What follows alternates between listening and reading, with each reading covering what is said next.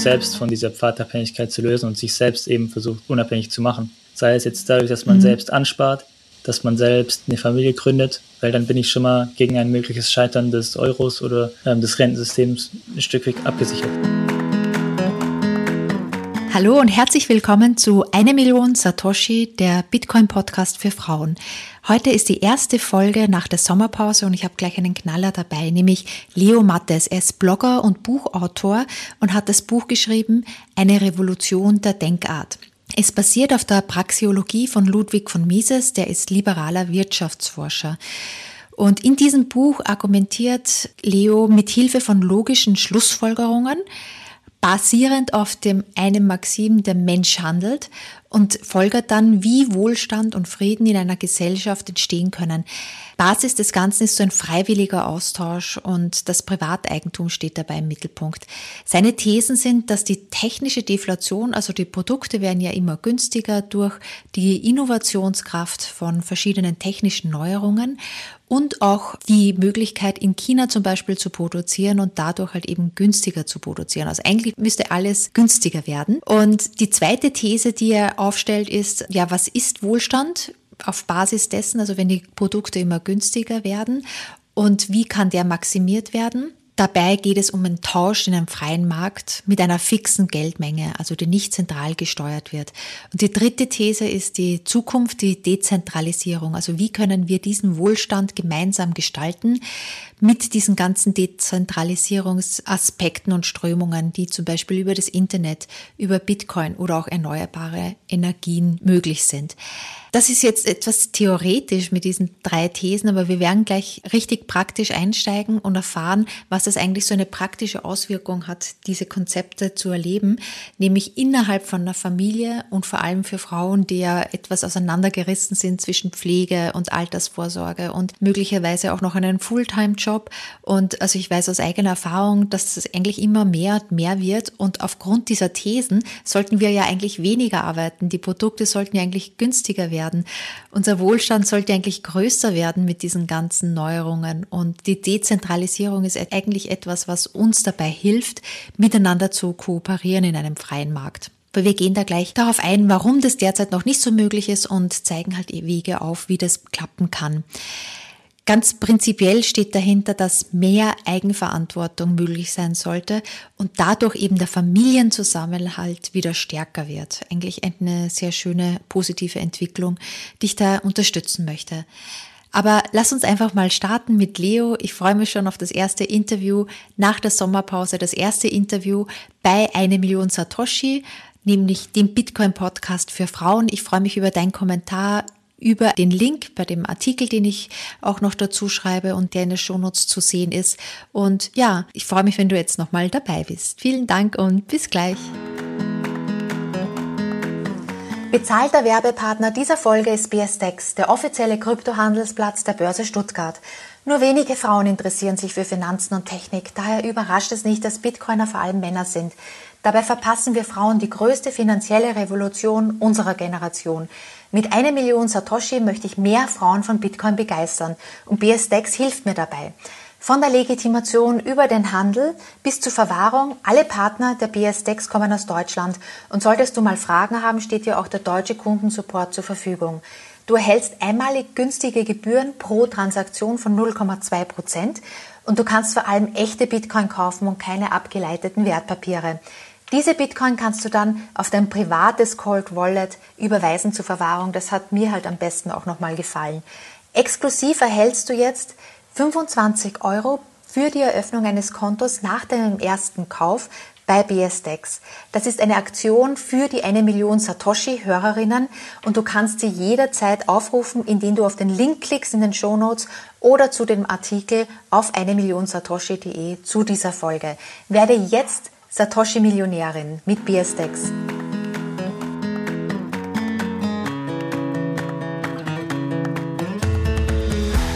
Ja, hallo Leo, schön, dass du da bist. Bitte erzähl mal was von dir. Was bring, hat dich denn zum Bloggen gebracht? Ja, vielen Dank, Eva, für die Einladung hier auf deinem Podcast. Ich habe ursprünglich mal Maschinenbau studiert und äh, mich immer so gefragt, okay, was wollen wir denn entwickeln?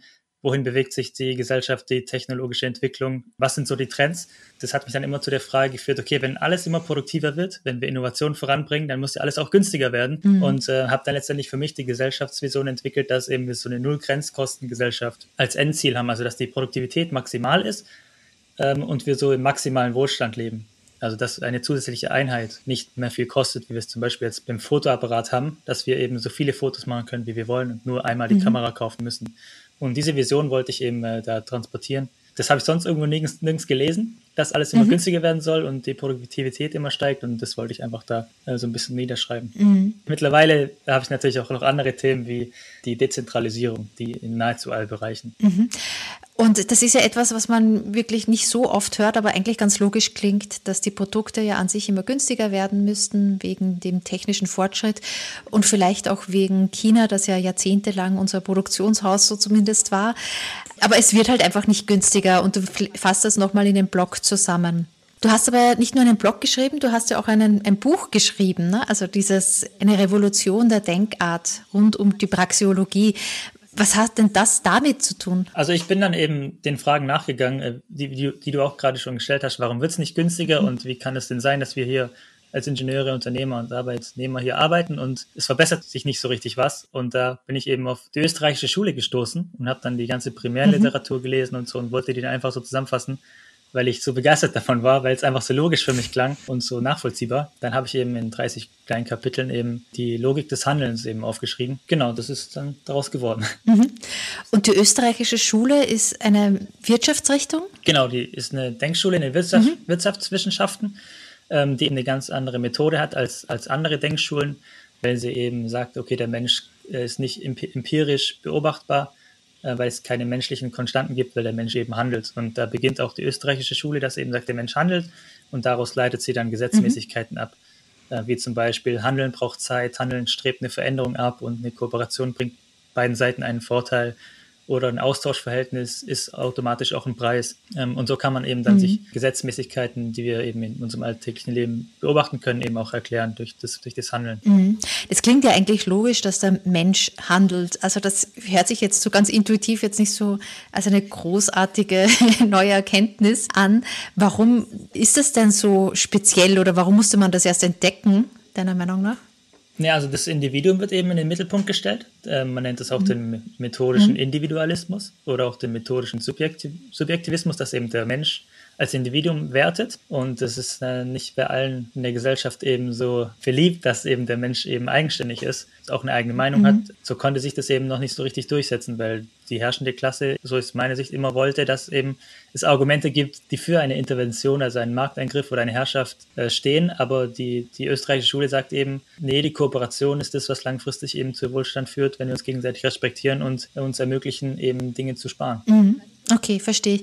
Und als ich deinen Blog durchgelesen habe und auch bei deinem Buch, das ich auch sehr gerne nochmal in den Shownotes verlinke, da bin ich oft auf das Wort Pfadabhängigkeit gestoßen. Wie passt denn das zusammen? Also ich habe Technologiemanagement dann auch noch studiert nach, nach, nach dem Maschinenbau.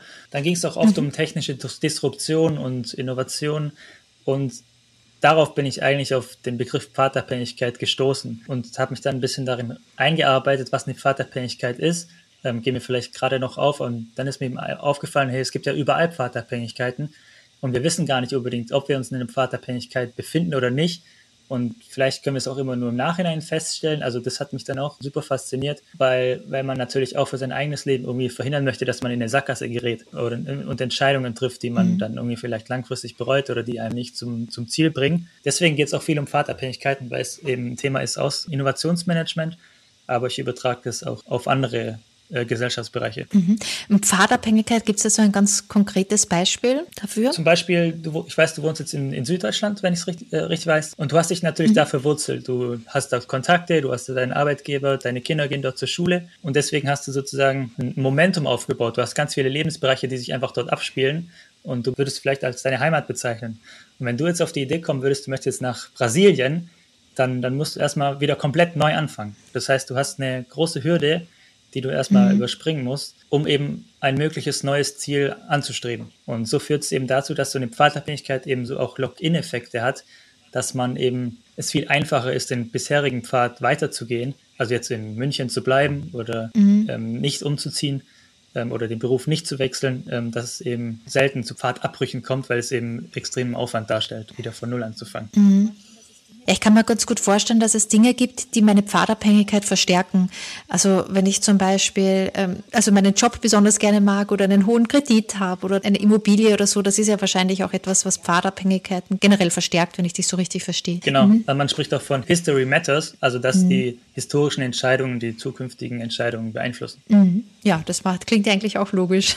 Das ist gut, dass man das aber nochmal so aufdeckt, weil ich glaube, man denkt da oft nicht so dran ne? und denkt, okay, wenn die Steuern ja um x Prozent in die Höhe gesetzt werden, dann ziehen alle aus. Aber so ist es ja dann doch nicht. Ne? Also man muss schon wirklich eine bestimmte Schmerzgrenze erreichen, bis man dann halt wirklich dazu bereit ist, in ein genau, anderes Land ja, zu ziehen. Das ist auch ein gutes Beispiel, dass man eben sich schwer ja. tut mit dem Auswandern, weil man eben verwurzelt mhm. ist. Genau. Und was ich da auch noch so verstanden habe, dass es ja auch noch Pfadabhängigkeiten gibt in den Programmen sozusagen, die der Staat auflegt, zum Beispiel sowas wie die Altersvorsorge. Das ist ja auch zu gewissen Bereichen eine Pfadabhängigkeit. Das musst du mir aber nochmal genauer erklären. Das habe ich nicht so ganz verstanden. Na, aus meiner Sicht begeben wir uns eben in viele, viele Sackgassen, aus denen wir nicht mehr so einfach mhm. rauskommen. Also man kennt vielleicht auch den Begriff der Interventionsspirale. Ähm, dass eben der, der, der Staat oder die Regierung in den Markt eingreift, also in die, in die Kooperation der Menschen und somit die Anreize sich verändern.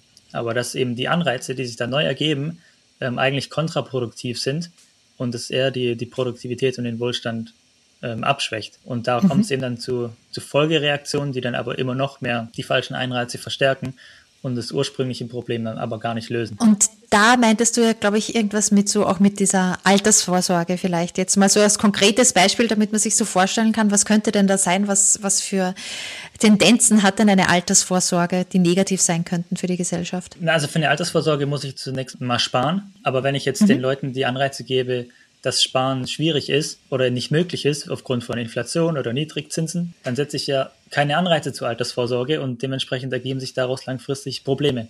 Und dann kommt es im nächsten Schritt eben, wenn ich eine breite Bevölkerung in der Altersarmut sich befindet, dann, dann kommt es zu neuen Programmen, weil dann die Symptome bekämpft werden äh, und nicht die Ursache. Mhm. Und die Ursache ist natürlich, dass man vorsorgen will fürs Alter und sparen möchte. Das wird halt erschwert durch die Inflation. Natürlich, wir wissen ja alle, das Geld am Konto wird halt immer weniger. Man muss halt auch privat vorsorgen. Ich glaube, es ist halt aber noch nicht so ganz durchgedrungen, dass man sich auf den Staat verlassen kann, denke ich mal, in Deutschland. Da gibt es ja noch ganz viele, die sagen, ja, okay, die Rente ist ja da und da muss ich mich jetzt nicht um viel mehr kümmern. Ich glaube, du meinst, man kann sich nicht auf ihn verlassen oder? Ja. Ich glaube, es gibt eine gewisse Diskrepanz, das stimmt. Also die Leute, die, die meisten wissen, dass sie sich nicht darauf verlassen können, aber ich glaube, nur wenige machen dann auch tatsächlich was, wenn man mal sieht, okay, wie hoch ist denn die Aktienquote, wie hoch ist die Immobilienbesitzquote in Deutschland, dann muss man halt schon irgendwie schlussfolgern oder konstatieren, dass es nicht gemacht wird. Also der Handel ist nicht da und ich glaube, das ist ja in der Praxeologie auch ganz wichtig. Wie handelt der Mensch? Und da ist es ja noch immer sehr oft so, dass dass es alles im Girokonto ja, bleibt. Das ist aus meiner Sicht auch so, weil, weil die Menschen nicht mit den Konsequenzen ihrer Handlung direkt konfrontiert werden, äh, weil es eben dieses, dieses Sicherheitsnetz mhm. gibt, auf das sich dann auch verlassen wird. Ja, sehen viele nicht den Bedarf, sich darum selbst zu kümmern oder selbst die Verantwortung in allen Lebensbereichen zu übernehmen. Und es hat ja die letzten Jahrzehnte funktioniert, also gehen Sie davon aus, es wird auch die nächsten Jahrzehnte funktionieren. Aber das ist eben auch die, die Gefahr einer Pfadabhängigkeit, dass es dann eben eines Tages nicht mehr funktioniert. Mhm. Und ein zweiter Stich, äh, Stichwort, das mir da einfällt, ist halt eben die Pflegeversicherung, die wahrscheinlich auch in einer Pfadabhängigkeit in einer gewissen Ausmaß ist, denn wir werden ja immer älter, die Pflegebedürftigkeit steigt. Auf der anderen Seite gibt es jetzt nicht genug Pfleger und Pflegerinnen, die uns da auch weiterhelfen können und der Familienzusammenhalt ist jetzt wahrscheinlich auch nicht mehr so stark, weil ja viele arbeiten müssen. Könnte ja auch wieder so eine Pfadabhängigkeit sein. Was ich auch gelesen habe bei deinem Blog ist, dass das Rentensystem, so wie es wir jetzt gerade erklärt haben, ja besonders ungerecht wäre zu Familien. Kannst du das dann auch mal genauer ausführen? Ja, aus meiner Sicht ist es eben so, dass man auch eine Rente bekommen kann, mhm. auch wenn man keine Kinder bekommt. Und das sind aus meiner Sicht eben Fehlanreize, die dann das ganze System mhm. ins Wanken bekommen. Ich bin da drauf gekommen, als ich nämlich bei so einer Diskussion war und dann hat es immer geheißen, ja, die Demografie bringt das Rentensystem in die Bredouille. Und ich mir dann aber gedacht habe, es ist doch gerade andersrum, dass das Rentensystem die Demografie in die Bredouille bringt und Anreize setzt, ähm, dass man keine Kinder braucht und trotzdem eine Rente bekommt. Vielleicht um das in einem Beispiel zu veranschaulichen, äh, wenn ich jetzt zwei Paare habe und nur das eine bekommt Kinder und das andere arbeitet Vollzeit, also beide arbeiten Vollzeit und dann haben am Ende des Tages mhm. diese beiden Kinderlosen haben einen volles, vollen Rentenanspruch, der dann von den Kindern, die es ja nicht so viele gibt, äh, bezahlt werden muss, während die eigenen Eltern der Kinder, weil sie die Kinder großgezogen hatten, weil sie Kosten hatten, eben nicht so einen großen Wohlstand im Alter mhm. haben, also zumindest was auf dem Papier steht. Und äh, letztendlich werden die eigenen Eltern mhm. da benachteiligt oder es werden Anreize gesetzt, keine Kinder zu bekommen. Und das ist auf meiner Sicht ein, ein, extrem großer Missstand, dass eben hier Nutzen und Kosten nicht im Einklang sind. Mhm so als Elternteil bekommt man ja immer gewisse Rentenpunkte auch vom Staat nochmal zugeordnet, aber ich kann das jetzt aus eigener Erfahrung aufsprechen. Also es ist halt gern nicht genug. Man bleibt ja meistens noch länger in Teilzeit als die drei Jahre, die man halt als Rentenpunkte nochmal zugeordnet bekommt. Und es ist einfach teuer, ein Kind zu haben. Da ist auch das mit dem Kindergeld oder diesem Kinderfreibetrag nicht ausreichend. Ja. Und was mich auch noch interessiert hat oder wo ich mir gedacht habe, spielt da auch genau rein in dieses ganze, in den ganzen Bereich, dass alles immer teurer wird oder nicht teurer wird, sondern es sollte eigentlich günstiger werden. Die Produkte, die Dienstleistungen und so weiter, weil wir immer produktiver werden. Aber tatsächlich ist es ja so, dass alles teurer wird wegen der Inflation. Und früher war es ja auch so, dass in den 19, weiß ich nicht, 1970er Jahren oder so, dass es total üblich war, dass man mit 40 Stunden eine Familie ernähren konnte. Und jetzt ist es üblich, dass eigentlich beide arbeiten, also 60, 70 Stunden. Und dadurch entsteht wahrscheinlich auch so eine Pfadabhängigkeit, die du erwähnt hast, dass man sagt, man kann sich eigentlich gar nicht mehr so um die Eltern kümmern, die müssen halt dann eh selbst sich irgendwie versorgen über den Staat und so. Ja, genau. Da gibt es viele Tendenzen, ähm, die da eben mit reinspielen. Also wir sind, wir leben jetzt vermehrt in Städten, deswegen sind die Wohnungen kleiner. Wir sind mobiler, deswegen mhm. wohnt man nicht direkt bei den Großeltern, die vielleicht noch früher auch noch bei der Kindererziehung geholfen haben. Die Inflation sorgt dafür, dass ja. beide Elternteile arbeiten müssen. Die Steuerbelastung ist hoch, das dazu führt, dass beide arbeiten müssen. Und so steigt eben mhm. überall irgendwie diese Abhängigkeit vom Staat und überall diese Fehlanreize, ähm, die dann eben dazu führen, dass wir eben nicht direkt die Konsequenzen unserer Handlungen spüren. Naja, das kann ich absolut unterschreiben. Das ist ja bei uns genauso. Also wir sind in einer guten Situation, einer Luxussituation, dass wir halt beide in Teilzeit arbeiten, aber es beobachte ich bei ganz vielen Eltern, dass das einfach nicht mehr geht, dass manche 30, mindestens 40 Stunden beide arbeiten müssen und das ist natürlich ja. sehr schwer, das alles unter einem Dach zu bekommen. Genau, du bist halt mit dieser ganzen Forschung, mit diesen Fragen, warum, wieso passiert das, was ist denn logisches Handeln, dann über die Zeit auf Bitcoin gestoßen. Das fand ich ja auch interessant. Warum denkst du, dass der Bitcoin eine Alternative ist? Also letztendlich brauchen wir Geld, um mit Menschen zu kooperieren, die wir nicht direkt kennen. Also wir können die Arbeitsteilung somit eben über, mhm. über riesige Distanzen bewerkstelligen, äh, was wir zum Beispiel jetzt in der, innerhalb der Familie nicht bräuchten. Innerhalb der Familie kennen wir uns, da vertrauen wir uns, da weiß jeder, okay, was hat der andere gemacht und so ist es eben in der Anonymität mhm. nicht mehr. Deswegen brauchen wir Geld, um eben durch die Arbeitsteilung zu profitieren. Und da Geld nur eine Technologie ist, ist eben die Frage, okay, was ist gutes Geld und können wir Geld verbessern? Natürlich auch durch die Fragestellung, mhm. wie kann ich selbst vorsorgen, wie werde ich auch ein Stück weit wohlhabend, ähm, stellt natürlich die Frage, okay, wie bemesse ich überhaupt meinen Wohlstand? Mhm. Wenn ich Sachen messe, dann ist es ja immer so, dass ich im Idealfall ein Lineal habe, welches nicht manipuliert wird. Mhm. Also wir haben in den Naturwissenschaften haben wir Kilogramm Meter Sekunde alles an Naturkonstanten geknüpft, aber wenn wir Preise messen, dann lassen wir uns das Lineal ständig manipulieren und das hat für mich gar keinen Sinn gemacht. Und deswegen habe ich eben nach was gesucht, mhm. was, was knapp ist, was als Maßstab dienen kann. Und so bin ich dann auf Bitcoin gestoßen, weil es eben auch absolut knapp ist und äh, durch Energieaufwand gesichert wird. Das ist ja auch so das Schöne. Wir haben ja vorhin gesagt, eigentlich müsste alles immer produktiver werden und wenn die, wenn die Nachfrage steigt, wird weiter produziert. Und bei Bitcoin ist es eben so, wenn die Nachfrage steigt, dann wird mehr mhm. Energie in die Sicherheit des Netzwerks gesteckt, eben dass die, die Knappheit gewährleistet werden kann. Und das hat mich eben total fasziniert und hat natürlich auch äh, mit der österreichischen Schule, also der Praxologie, perfekt zusammengepasst. Mhm. Und das hat ja auch dann wirklich konkrete Auswirkungen auf unsere Familie oder auf unsere Gesellschaft, weil man dann ja, wenn es wieder günstiger werden könnte, bestimmte Produkte durch die Produktivität ja auch sich mehr leisten könnte, vielleicht auch weniger arbeiten müsste und ja, vielleicht das mehr in die eigene Hand nehmen könnte, das, die ganze Pflege und auch die Altersvorsorge, weil man einfach wieder mehr Zeit hat ne? und sich über andere Sachen Gedanken machen kann, als halt nur den Job und äh, wie viele Stunden man nicht arbeitet. Genau, aber wenn man sich das jetzt mal so weiterspinnt und überlegt, es sind für mich so ganz viele Fragen aufgetaucht, eigentlich so auch die nicht so positiven Seiten, die auftauchen könnten mit so einem sehr stabilen, sehr starken Geld wie Bitcoin zum Beispiel. Also es ist ja eine Folge daraus, dass der Staat dann ja nicht mehr so viel fördern könnte. Also es würde wahrscheinlich wenn wir so herumspielen und sagen, okay, jetzt wird Bitcoin akzeptiert, es wird wahrscheinlich kein Elterngeld mehr geben, es wird wahrscheinlich keine Altersvorsorge, die gesetzlich vorgeschrieben ist, mehr geben, es wird wahrscheinlich keine Pflegeversicherung, die gesetzlich vorgeschrieben ist, mehr geben, es wird wahrscheinlich auch wahrscheinlich keine kind, keinen Kindergarten, der staatlich gefördert und keine Schule, die staatlich gefördert ist, geben. Also lass uns das ein bisschen herumspinnen, was das eigentlich noch so bedeuten könnte, weil es gibt ja so ein paar Dinge, wo ich es ganz gut finde, zum Beispiel, dass die Schule vom Staat gefördert wird, das fördert ja auch eine gewisse Durchmischung. In meiner, der Klasse meines Sohns geht bald die, der Sohn meiner Friseurin oder der Sohn meiner Haushaltshilfe. Das erfordert ja eine gewisse Durchmischung und wenn die sich das halt aufgrund des Gehalts nicht mehr leisten könnten, dann stehen ja so Schulen nach Klassen. Denkst du das auch? Also ja, Schulen nach Klassen sowieso, aber Schulen nach Einkommensklassen sozusagen.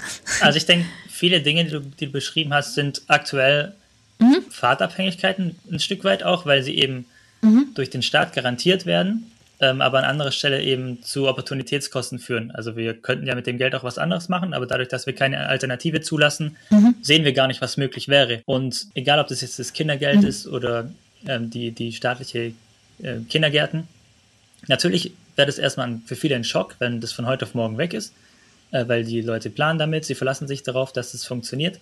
Und es hat auch eine gewisse Bequemlichkeit einfach, wenn ich weiß, okay, hier wird für mich gesorgt. Mhm. Wenn ich aber davon ausgehe, dass alles, was auf einer Intervention beruht, eigentlich schädlich ist und ich sozusagen meiner Eigenverantwortung, meiner Wahlfreiheit genommen werde, dann ist es eben aus meiner Sicht eben etwas sehr Bequemes. Wenn man aber langfristig denkt, dann möchte man das nicht. Also, und das ist, glaube ich, auch das, was mhm. durch die ganzen Diskussionen im Bitcoin-Bereich oder im Finanzpodcast ist immer sehr viel geht es um die, die Zeitpräferenz. Also wollen wir langfristig Bequemlichkeit oder wollen wir kurzfristig Bequemlichkeit? Oder wollen wir kurzfristig den harten Weg gehen oder wollen wir langfristig den harten Weg gehen? Und ich glaube eben, dass wenn wir diese mhm. Interventionsspiralen weiterführen, dann wird es langfristig sehr hart. Mhm. Ja, weil man sich dann das Schulsystem zum Beispiel zu teuer wird und dann auch die Qualität vielleicht gar nicht mehr steigt oder weil das Pflegesystem ja jetzt schon irgendwie am Anschlag arbeitet, zu wenig Pfleger hat und die auch nicht gut bezahlt. Also es, man sieht genau. ja, es funktioniert was nicht, obwohl es ja staatlich eigentlich gemacht worden ist. Ne? Ja, weil es staatlich gemacht worden ist. ja, nee, wirklich, genau. das ist ein wichtiger Unterschied, weil das eine ist Marktwirtschaft und das andere ist Planwirtschaft. Bei Planwirtschaft hat den Nachteil, dass es mhm. eben zentral geplant wird und deswegen kommt es nicht zu Preisen es kommt nicht zu individuellen Bedürfnissen, die eben durchgesetzt werden. Es kommt zu Anmaßung von Wissen, weil eben die zentrale Planung überhaupt nicht wissen kann, okay, was wird wo benötigt. Und ähm, so werden eben die kompletten Anreize verzerrt. Und deswegen ähm, ist aus meiner Sicht eben die Planwirtschaft das Problem. Und nicht, obwohl wir die Planwirtschaft haben, funktioniert mhm. nicht, sondern es funktioniert nicht, weil wir die Planwirtschaft haben. Und denkst du, was da passieren würde mit der Ungleichverteilung des Vermögens und mit der Unmöglichkeit in eine höhere ja, Gesellschaftsschicht, das hört sich immer so doof an, ne? weil ich finde das jetzt nicht, dass da irgendwelche Schichten sind, aber dass man sich, viele träumen ja von diesem Aufstieg der eigenen Kinder. Wenn man selbst nicht Akademiker ist, möchte man ja einen Uni-Abschluss ermöglichen und so. Und es ist ja tatsächlich jetzt auch in Deutschland so, dass sich das Menschen, die keine Akademiker sind, fast nicht leisten können oder es fast nicht schaffen, ihre Kinder an die Uni zu bekommen. Aber denkst du, dass es unter den Bitcoin-Standard sich dann ändern würde, dass, dass nicht die Ungleichverteilung noch größer wäre? Ich denke auf jeden Fall, weil heutzutage ist es ja so, dass mhm. die, die viele Assets haben, die profitieren durch den Cantillon-Effekt, also durch das mhm. Schöpfen von neuen Krediten und neuem Geld, dass eben die Assetpreise inflationieren. Und das würde natürlich wegfallen. Also in einem Bitcoin-Standard, wo jetzt niemand Geld drucken kann, sondern jeder sein Geld nur einmal ausgeben kann, herrschen natürlich ganz andere Anreize für die, für die Reichen, eben äh, mit ihrem Kapital und Vermögen umzugehen. Also man bleibt nur wohlhabend, wenn man eben sparsam mit seinen Ressourcen umgeht oder wenn man sein, sein Unternehmen auch den Bedürfnissen der Kunden ausrichtet was mhm. heute nicht unbedingt der Fall ist, wenn man weiß, okay, ähm, die Gebäude steigen sowieso im Wert allein durch die Inflation. Mhm. Ja, dann entstehen ja wahrscheinlich auch so Verdrängungen, ne? also dass eine Schule in einer Hamburger Innenstadt wahrscheinlich eine bestimmte Art von Eltern halt eher anspricht als halt am Randgebiet, weil man sich das halt eben leisten kann, in der Innenstadt zu wohnen. Ja, also ja. ich glaube, diese Idee, dass alle in die gleiche Schule gehen müssten, ist auch ein Stück weit falsch aus meiner Sicht, mhm. weil aus meiner Sicht ist es anzustreben, dass jeder eine individuelle Förderung hat. Mhm. Und das würde ja bedeuten, dass jeder, ja, jeder die Möglichkeit hat, auf eine Privatschule zu gehen, ja, im, mhm. im, im besten Fall. Und äh, ich sehe so das sehr kritisch, dass die ganzen Jahrgangsstufen getrennt werden, ähm, dass der Lehrplan vorgegeben wird, dass eigentlich jeder bis zu seinem 25. Lebensjahr nach den Vorschriften von äh, Bürokraten lebt. Mhm. Und deswegen sehe ich das überhaupt nicht als Nachteil, dass in Zukunft da viele Lebensweisen unterstützt werden. Also viele mhm. Lebensentwürfe dann auch möglich sind. Egal, ob, ob, man das jetzt gut findet oder, oder schlecht, aber Ich glaube, es wird einfach so, dass viel mehr Freiheit da herrschen wird, wie man sein Leben gestaltet, als Familie, aber auch als Privatperson. Und gibt es da irgendwo in der Geschichte oder Geografie mal so ein Beispiel, wo man sich da mal so ansehen kann, wie das aussieht? Das ist natürlich schwierig, weil so einen äh, richtig freien Markt, so ein richtig freies ja. Geldsystem hatten wir noch nie. Mhm. Ähm, also ein Geldsystem, wo man nicht enteignet werden kann, wo man ständig Zugriff hat auf sein Geld, weil keine Konten gesperrt werden können, weil die Geldmenge nicht vergrößert werden kann. Ähm, in der Vergangenheit wurde es eben immer manipuliert, äh, was dann zu Wirtschaftskrisen, Kriegen und Umverteilung geführt hat. Letztendlich ist es ja, klingt es schon alles logisch. Also deswegen bin ich ja auch Anhänger der Praxeologie, ähm, der österreichischen Schule, weil ich eben glaube, dass in der Marktwirtschaft, also im Versuch und Irrtum und in der Wahlfreiheit des Menschen eben ein viel größeres Potenzial liegt als in der Planwirtschaft. Mhm. Und wäre es jetzt logisch, also ein logischer nächster Schritt, dass vom derzeitigen Fiat-Standard, den wir halt haben, in x Jahren ein Bitcoin-Standard wird? Ist das eine logische Folge? Das menschliche Handeln ist nicht vorhersagbar. ähm, deswegen kann ich natürlich auch nicht sagen, dass sich Bitcoin zu 100% durchsetzen wird. Mhm. Aber ich gehe schon fest davon aus. Ähm, also meine unternehmerische Entscheidung ist für pro Bitcoin, weil ich sonst eben keine Alternative sehe. Also ich sehe keine andere absolute Knappheit. Ich sehe keinen anderen Netzwerkeffekt, keine andere kryptografische Verschlüsselung, die eben das hervorbringen kann. Also, mhm. Und äh, wir brauchen eine Lösung, weil ähm, der Goldstandard hat nicht funktioniert, der Fiat-Standard hat nicht funktioniert und die ganzen Muscheln und was es sonst noch alles gab, hat auch nicht funktioniert. Und äh, da ist aus meiner Sicht eben Bitcoin jetzt der nächste Schritt, gerade weil wir auch in einer digitalisierten Welt leben, wo eben die Arbeitsteilung global funktioniert. Mhm. Ja, man, was man so mitbekommt, auch innerhalb von der Europäischen Zentralbank gibt es ja auch schon Tendenzen, das Geld digitaler zu machen mit den digitalen Euro. Und da ist es ja auch ganz gut, dass man so Bitcoin als Alternative hat, oder? Auf jeden Fall, weil der Nachteil aus meiner Sicht der Zentralbanken ist eben die Zentralisierung und somit im Worst Case auch die komplette Kontrolle aller wirtschaftlichen Aktivitäten, die ich vornehmen möchte. Das kann eigentlich nur zum Nachteil sein, weil irgendwann kommt immer jemand an die Macht, der, der, der es nicht gut mit mir meint. Mhm. Ja, ich finde so ganz ein großes Learning sozusagen aus unserem Interview ist eben, dass es sehr viel auf die Eigenverantwortung drauf ankommt und dass da eine gewisse Schwelle überwunden werden muss, dass man sagt, okay, Eigenverantwortung, oh Gott, das muss ich mich ja um alles kümmern, bis hin zu, ja, vielleicht ist es am Anfang ein bisschen ruppelig, aber es ist doch so, dass wir dann am Ende uns Zeit verschaffen, uns vielleicht das Leben verschaffen, das wir eigentlich gerne führen wollen und nicht in so eine Pfadabhängigkeit reinkommen, ja. die ein anderer für uns vorgesehen hat. Ja, ich habe ich hab ja. da mal einen, einen, Spruch gehört, ich weiß nicht, ob ich den jetzt zu 100% zusammenkriege, aber da ging es irgendwie drum, die Dinge, die dir wichtig sind, sollst du selbst machen. Und aktuell ist es ja so, dass wir die Bildung mhm. geben wir weg, die Altersvorsorge geben wir weg. Fast alles, was uns wichtig ist, ist staatlich Pflege. organisiert, genau. Und ich glaube, das mhm. wird eben wieder zurückkommen, dass eben das, was einem selbst wichtig ist, was meistens eben die Grundbedürfnisse sind, eben dann man selbst in die Hand nimmt. Ja, wenn man es kann, ne? wenn man jetzt nicht gesetzlich dafür das verpflichtet ist zu machen. Also das finde ich auch, dass man zumindest die Wahlfreiheit hat und dass das wieder mehr zurückkommt. Ja, ja. Schön. Ich glaube, das ist auch ja. was, was ich, was ich jungen Leuten mitgeben würde oder anderen, jungen, anderen Leuten, ähm, dass man sich, dass man nicht versucht, das System oder die Pfadabhängigkeit zu bekämpfen, weil viel zu viele Leute sind eben darin verstrickt, sind davon abhängig, sondern dass man eben versucht, sich selbst von dieser Pfadabhängigkeit zu lösen und sich selbst eben versucht, unabhängig zu machen. Sei es jetzt dadurch, dass man mhm. selbst anspart, dass man selbst eine Familie gründet, weil dann bin ich schon mal gegen ein mögliches Scheitern des Euros oder ähm, des Rentensystems ein Stück weit abgesichert. Mhm. Das hört sich gut an. Mehr Familien gründen. Bin ich auch dabei. Schön. Ja, Leo, vielen Dank für das Interview, das du mir da gegeben hast. Das ist der erste Podcast innerhalb von eine Million Satoshi der Bitcoin-Podcast für Frauen. Und ich freue mich total, wenn du kommentierst und auch deine Meinung dazu gibst. Und ja, bis zum nächsten Mal. Vielen Dank, Leo. Danke dir.